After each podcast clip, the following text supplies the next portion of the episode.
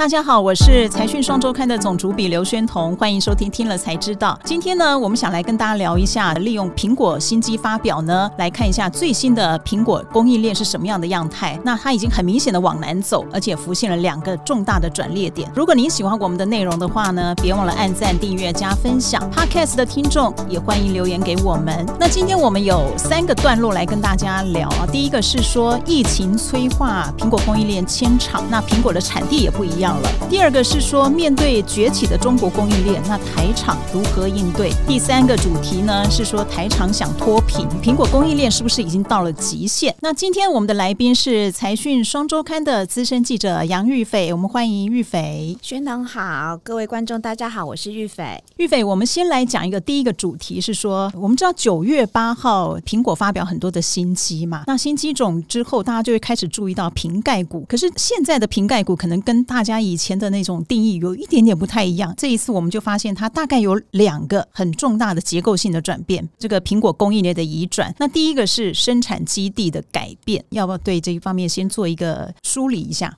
今年特别的转捩点就是上海的封城，它四月开始无预警的封城了两个月，当地很多外资当然是非常 shock，那连一向管理非常好的苹果也觉得这个事情真的是太严重了。市场上就说，因为这次的冲击，让苹果更加决心要把供应链开始走出中国，这个是一个非常大的一个催化剂。其实接下来可以看到出走中国的态势会更加明显啊，玉斐。意思就是说，其实美中贸易战之后，我们都知道说，开始供应链已经希望降低中国的比重依赖度，这个一直在进行中。那苹果这一次发表新机，大家从背后的产地看，发现说真的很明显了。那当然呢，这一次比较快的转变，就是这两年的疫情让大家真的吓到了，苹果供应链也吓到了。之前还有听说，就是因为那时候有公司上海厂整个没有办法顺利运转，所以那时候印度就扮演了一个还不错的救援角色。好，那。我们知道说，这个苹果供应链在慢慢的降低对中国的依赖程度。那我们也知道，它第一个分散的据点就是东南亚、东协这边。我们就直接讲答案了，好了，基本上就是越南跟印度，我们都知道嘛啊。那只是说，请玉斐帮我们整理一下，到底这一次的苹果新机发表之后，我们从整个供应链的产地的移转，看出越南到底有最大亮点是什么？今年比较特别是有很多穿戴式的产品开始首度在越南大量的。生产，尤其是他这次发表其中的那个 AirPods Two，立讯几乎是百分之百毒拿啦，它占的比重非常高。它前期的研发其实都在中国进行，但是后面所有的量产全部是由越南厂做承接。你的意思是说，立讯几乎拿到 AirPods Two 的订单？对。然后，但是它的制造基地也分到越南去了。对，也分到越南。也是立立讯的越南厂。对，没错。当地还有一个入场是歌尔，但是它是比较 second source，它拿到没有那么多。但是可以从这样的角度来看，入场它这一次的角色扮演其实是有在做提升的。之前因为有些人说可能要去中化，事实上对于苹果来讲，它还是会选择对它最有利的方式，要怎么降低就是中国的风险，然后增加管理的能力。那请问一下，说越南它现在到底它跟印度哪一个才是中国以外最大的苹果制造基地？应该是越南，因为目前来讲，几乎所有的厂商除了广达电子六哥，如果加红海来看的话，只有广达没有到越南，其他全部到越南，而且目前。中国的厂商几乎锁定的都是越南。第一个，我觉得一方面是它距离中国比较近啦，因为它有一些运输零组件，它可能在当地还没有完全的 build up 起来，所以它有些零组件可以从中国运过去。然后再加上，因为之前有人讲嘛，因为越南过去是比较集权专政的国家，所以它有一些政府的效率问题会相对来的比印度好。然后当地的人口红利虽然它没有像印度人那么多，但是它年年轻人。很多，然后愿意学习，积极度也比较高，所以大家为什么最近几年开始集中到越南去，也是这个原因。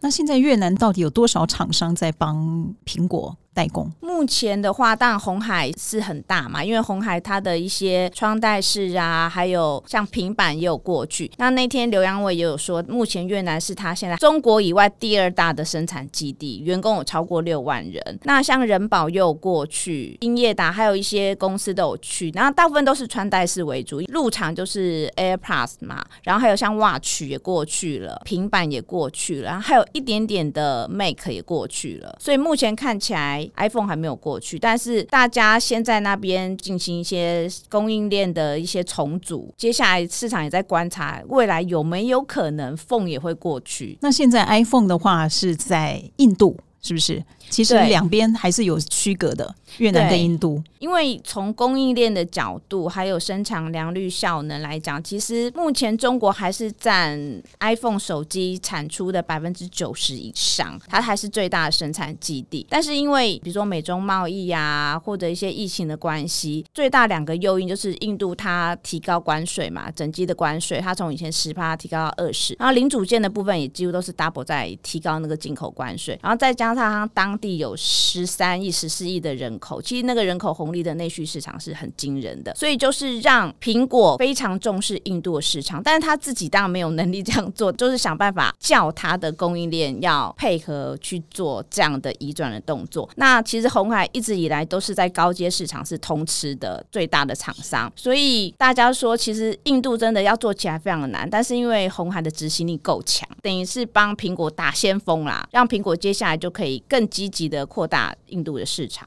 那你有没有一些数字可以告诉我们，印度到底现在它的 iPhone 的组装能力到底进步了多少？以前它大概三年前只有在一趴多，那今年可能就会倍增到大概七 percent。以最新的一些外资报告、研究机构来预估的话，像它今年上半年在每一季大概都是落在一两百万台单月的出货量，因为它几乎那里的生产都是卖给内需市场。可是它接下来每一个月，它是有可能上百万只的产量，其实是。有非常明显的成长，所以接下来下半年就印度市场是蛮值得期待的。好，那刚才讲的是说我们刚刚两个结构性的大转变，第一个是生产制造基地的转变，那我们要进入第二个主题，第二个结构性转变是中国的生力军真的一直在崛起，拼这个瓶盖股啊。我们面对崛起的中国供应链，到底台厂如何应对？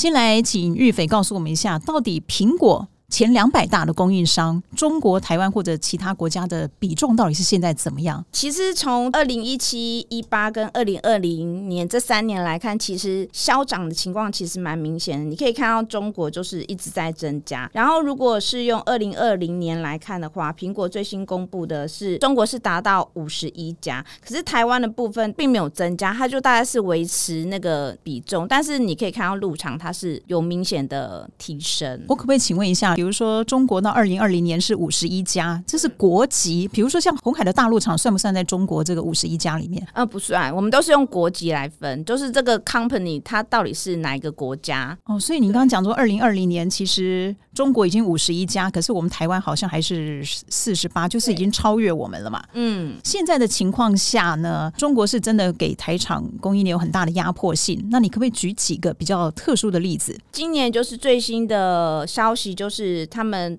们当地最大的 ODM 厂文泰，就是首度拿到 MacBook Air 的组装代工订单的。嗯、对，那以前都是广达、红海的天下。虽然就是文泰拿到是旧机种，可是这一个意义就代表说，其实中国的 ODM 厂开始有能力可以做到苹果的生意。因为以前其实苹果生意真的很难做，然后市场也有传说，其实文泰一开始打入的。情况没有很顺，但是至少他已经先拿到门票了，而且比较特别是这家公司，它过去是靠并购去取得一些比较高阶的零组件，比如说像镜头啊、光学，甚至是半导体。有些分析师认为，它这个策略是比较特别的，就是跟台厂不一样，它是从半导体的切角去，希望拉高它可能未来在苹果供应链的渗透率。对，就是从策略上来看，它是一种不同的切入苹果供应链的方式。那当然以这种并购以小博大这种不断的并购，这个东西到后来怎么发展，我们就不能不太能确定。因为顺风顺水的时候，这个是很好的，但是我们看的是策略，就是他们有从不同的方向一直很积极想要切入这个苹果供应链。那第二个最主要的中国生力军，我想不用讲了，就是那个立讯。对，立讯是。那立讯现在的状况是怎么样？立讯目前当然就是穿戴式，它还是很不错。那接下来其实你可以看到，我们这一次就是新机系列，它的高纬高就是镜头模组，它也有吃到基本款的订单，而且比重还蛮多的，感觉已经距离和硕的差距是越来越缩小。当然，和硕的能力还是很强，不过现在因为和硕有些策略的调整，它可能资源未来会放在很多电动车上面，所以市场有在关注说，会不会未来立讯会在这两年继续拉高它对于苹果的出货量，甚至最快有人预测是二零二四年就可能超越和硕在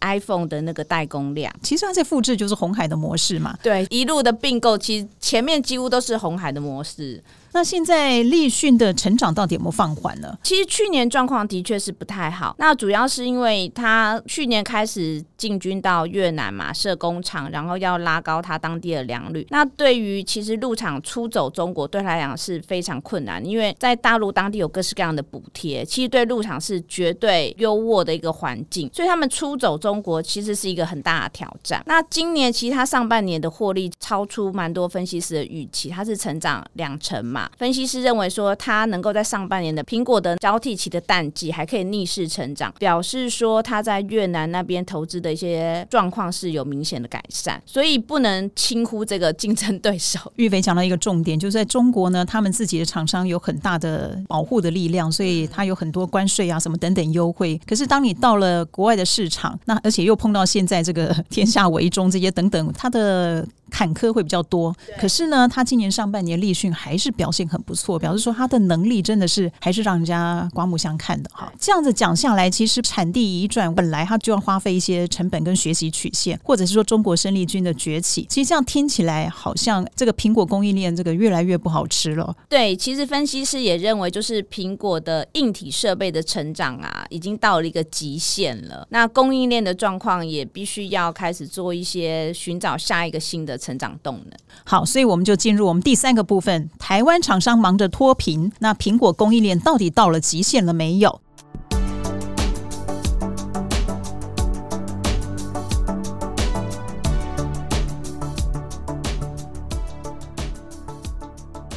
我们先来讲一下，最近好像九月十六号开始，苹果新产品开卖，到底卖的怎么样啊？今天我亲自去那个电信公司的门市去了解一下最新的买气，因为那个 Pro 有比较显著改款跟升级嘛，所以几乎占预购的七成左右。那 Plus 的部分，因为它是有一些面板的一些 issue 在，所以它是 delay 开卖。最最近卖的比较好都是 Pro 的系列。那 Pro 系列其实台厂工艺的比重还蛮高的，所以受惠程度比较大。那其实我们可以看到，最近几年吃到吃到这些订单的，他就继续守住既有的一些份额嘛。但是也有一些厂商开始就是觉得成长力道已经开始放缓了，所以他们有一些进行策略调整。那比较明显的一些脱贫的厂商，我们可以用新普跟可成来举例。新普以前就是电池模组嘛，那可是因为最近几年中国一些竞争也是越来越大，所以他开始在评估自己在产业的地位。如说，我是不是可以拿到这些材料？那我到底竞争优势在哪里？那可以看到新普，它就很成功转到二轮的那个电动车的市场。那最近三年，其实它的营收反而是成长的，然后获利也是逆势成长的。这就是很明显，它虽然没有继续拥抱苹果，但是它的营运表现是逆势成长的一个很好的例子。好，那刚才玉飞你讲的是说，现在买气好像高低阶的这个买气是完全不太一样的，高阶是非常的好。嗯，那其实。苹果也知道说硬体的钱越来越难赚了，对不对？嗯，没错。所以其实从近年来苹果的就是营收的结构来看，其实硬体的营收比重是有在下滑的。那最新的按照它的会计年度来看，今年第三季它的服务就是我们可以说软体啦，已经超过二十三 percent 了。这个算是它的一个新高的水准，表示其实为什么它的获利还是可以逆势成长？其实服务收入的增加是一个非常大的动力。那这是代表硬体以后不好赚了吗？我们台湾的厂商代工厂不好赚了吗？其实大家还是很期待它的下一代的杀手级的产品出现了，只是因为目前大家还是觉得高阶市场的果粉买气算是一个票房保证了，但是因为整体的手机市场的需求是慢慢已经进入到高原期了，甚至顶。停滞了，所以它的供应链势必还是要去找一些新的成长动能。那大家现在就很期待，就是明年一月会推出那个穿戴式的装置嘛，就是所谓的虚拟实境或扩增实境 AR、VR 这种东西。好，日斐的结论是告诉我们说，现在台湾厂商的脱贫呢，其实也就关系到我们投资市场。其实投资市场在过去对瓶盖股可能一直要新机发表就觉得瓶盖股是可以抢进的，可是现在的瓶盖股已经没有过去那么好吃了，而且它产地在移转，我们要花费一些力气，再就是有中国的生力军，竞争对手越来越多，所以我们的厂商呢，可能就变成说，它的旺季会来，可是旺季不代表说它就会是投资市市场上追逐的名牌，因为那只是一个，就像你刚刚说基本的保障啊，一个表示说它这个业绩不会掉太多。如果是站在投资市场的话，它一定要看到更多，所以只能说你瓶盖股是一个旺季的保障，但是呢，还是要有多元题材。这是现在瓶盖股这个生产供应链的转变，造成我们投资上的一些不同的想法。好，